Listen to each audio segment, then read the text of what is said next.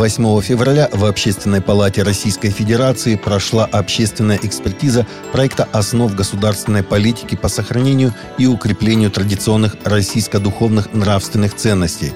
По общему мнению, участников встречи документ является значимым и важным, однако требует серьезной доработки – по мнению епископа и члена ОПРФ Сергея Риховского, законодательная неопределенность понятий, традиционная конфессия и деструктивное религиозное течение нарушает базовые принципы отделения церкви от государства, дает основание заинтересованным лицам использовать столь важный документ с целью ущемления конституционного права граждан на свободу совести и вероисповедания.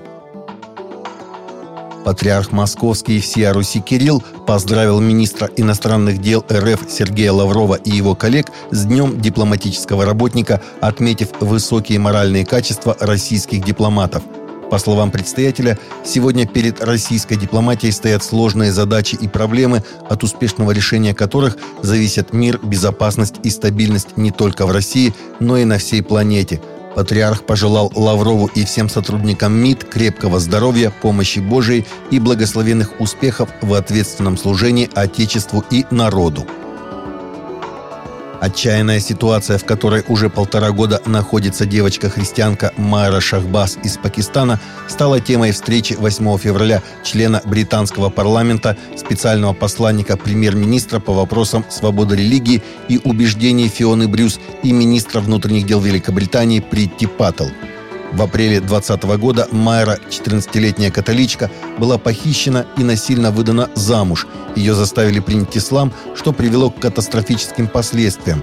После ее побега похититель обвинил девочку в вероотступничестве, и теперь жизнь Майры и ее родных под угрозой, поскольку в Пакистане вероотступничество чаще всего карается смертью. Вот уже полтора года, как Майра и ее семья вынуждены скрываться. Девочка, ее мать, брат и сестры живут вместе в одной комнате, страшась выйти на улицу. Специальный посланник попросила главу МВД сделать все возможное, чтобы помочь подростку правозащитной организации Open Doors UK рассказали о лидере подпольной церкви в Северной Корее, которую вместе с несколькими другими верующими отправили в отдаленную деревню на каторжные работы с ограниченным пайком за владение Библией. Как отметили в организации христианка и лидер подпольной церкви Б, имя изменено в целях безопасности, Библию, которую уничтожили и заставили жить в изгнании, отказалась оставить свою подпольную церковь. Женщина проводит свой день, работая на полях, собирая урожай в деревне, в которой она вынуждена жить. Ночью она и ее соседи по дому закрывают окна одеялами, зажигают маленькую свечу и садятся тесным кругом, чтобы почитать Библию. В организации призывают молиться за христиан в Северной Корее. Канадский пастор Артур Павловский, который сталкивался с канадскими властями на протяжении всей пандемии, был снова арестован перед тем, как он должен был выступить перед группой канадских дальнобойщиков, проводящих забастовку против мандатов на вакцинацию.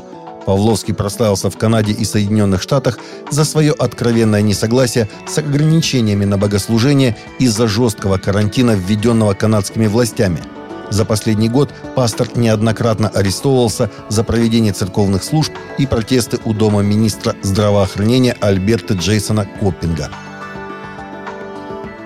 Фронтмен христианской группы «Скиллет» Джон Купер заявил на одном из своих концертов, что христианам пришло время объявить войну движению деконструкции и научить молодое поколение основным принципам веры. При этом он раскритиковал церковь в том, что она плохо справилась с ученичеством – Купер никого не назвал по имени, но сказал, что его комментарии ссылаются на тех, кто раньше был христианином, а теперь отвергает истинное христианство. Несколько выдающихся певцов и авторов в последние годы заявили, что они оставили христианство.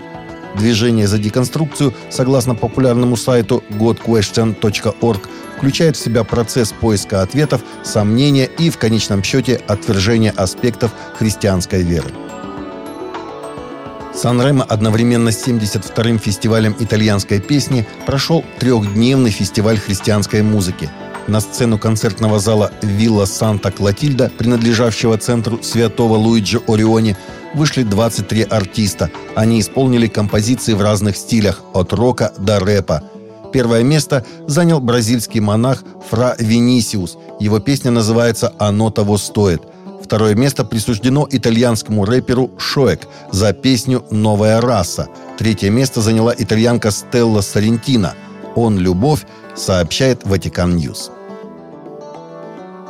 Англиканская церковь, выступая за сохранность природы, призвала к запрету на некоторые цветочные композиции – Генеральный Синод, законодательный орган церкви, в настоящее время рассматривает шаги, в соответствии с которыми все изделия искусственных цветов и композиций, изготовленных из пенопласта или другой синтетики, будут запрещены на похоронных и свадебных церемониях. Предлагается использовать натуральные материалы, такие как песок, камень, мох и другие. Композиции из живых цветов стоят очень дорого, недолговечны и многим не по карману.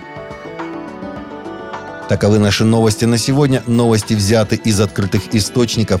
Всегда молитесь о полученной информации.